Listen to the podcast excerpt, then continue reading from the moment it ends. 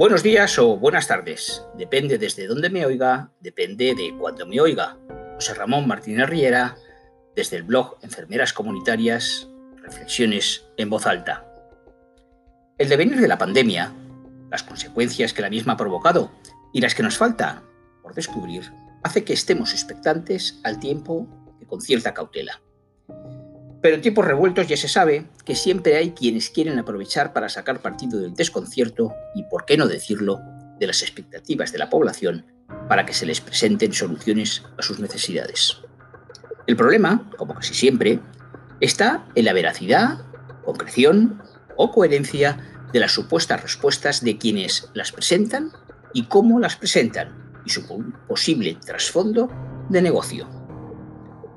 Como dice el siempre acertado refranero español, a río revuelto, ganancia de pescadores.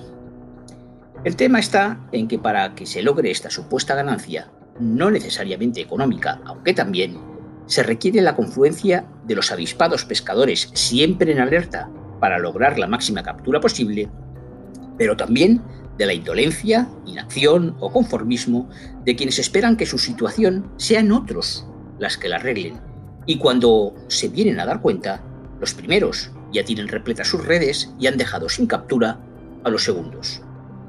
Pero más allá de oportunismo y la perspicacia de unos y de la desidia a indiferencia de otros, existe otro factor determinante que hace que los resultados finales sean los que son y que no es otro que la utilización de la picaresca para lograr sus objetivos desde planteamientos o actuaciones que si bien no son ilegales, no son éticamente correctos y son estéticamente deplorables. En este sentido, me van a permitir que destaque tres ejemplos que clarifican de manera muy concreta lo que estoy planteando.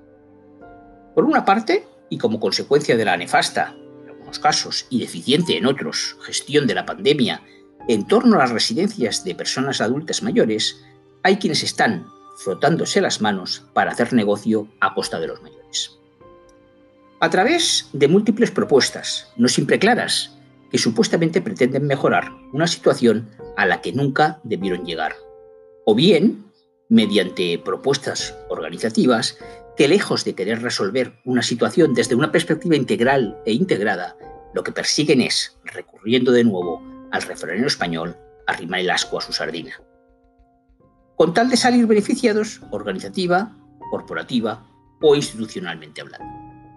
Si además, en ambos casos, las estrategias empleadas recurren al engaño o cuanto menos a la adecuación interesada de sus propuestas para condicionar las respuestas y obtener el objetivo deseado, sin contar con todos los agentes que necesariamente tienen que intervenir, lo que se está haciendo realmente es manipular la atención en el ámbito sociosanitario requiere de un análisis y diagnóstico serio, riguroso, participativo, en el que estén presentes todos los agentes que vayan o puedan intervenir y alejado de premisas previas e injustificadas como la medicalización, que finalmente es lo que pretenden las mismas, con el intento interesado y malicioso de obtener notoriedad y capacidad de decisión y poder desde otro ámbito, como el hospitalario, y a espaldas o en contra de la atención primaria de salud y comunitaria.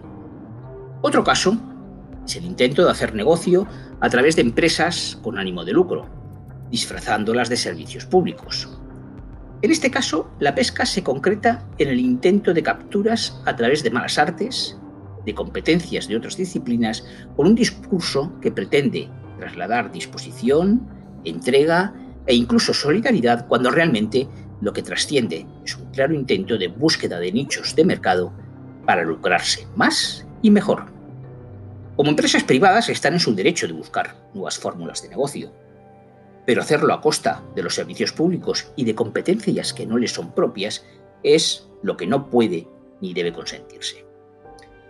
Por último, tenemos quienes aprovechando las aguas revueltas y la confusión, alarma e incertidumbre que las mismas provocan, postulan reivindicaciones que no tan solo no son lícitas, sino que pretenden utilizar la situación de inacción de la Administración para argumentar un supuesto y más que cuestionable prejuicio a sus intereses. En este sentido, confundir o querer confundir la falta de equidad con oportunismo es no solo mezquino, sino claramente manipulador. Pero con ser grave quien lo reclama, más grave aún resulta quien instalado en una posición de hipotética defensa de los derechos laborales, lo anima y apoya a través de acuerdos de dudosa, transparencia y justificación, en un intento de notoriedad u oportunismo que esperemos tenga muy poco recorrido. A lo que hay que añadir los intereses de quienes se dedican a la formación y que andan al acecho de una buena pesca. Esperemos que finalmente la Administración no sucumba también a la pesca furtiva. No sé si habrán sido capaces de identificar a los pescadores de estos tres ejemplos, pero los tres tienen que ver con la salud, la sanidad, las enfermeras y la atención primaria de salud y comunitaria. No es difícil despejar las incógnitas para resolver la ecuación. Tan solo hace falta estar atentos a lo que está pasando para evitar que nos den morralla por marisco o, para quien no le guste el pescado, gato por liebre. Si no impedimos esta clase de pesca, medicalizarán las residencias, se lucrarán las farmacias, se desvirtuará la especialidad de enfermería y comunitaria y la atención primaria de salud y comunitaria seguirá deteriorándose en su subsidiariedad con el hospital. ¿Esperamos a que nos traigan la pesca o salimos a pescar? Hasta aquí mi reflexión. Ahora es momento de análisis y de debate. Buenos días o buenas tardes, depende desde dónde me oigan, depende de cuándo me oigan.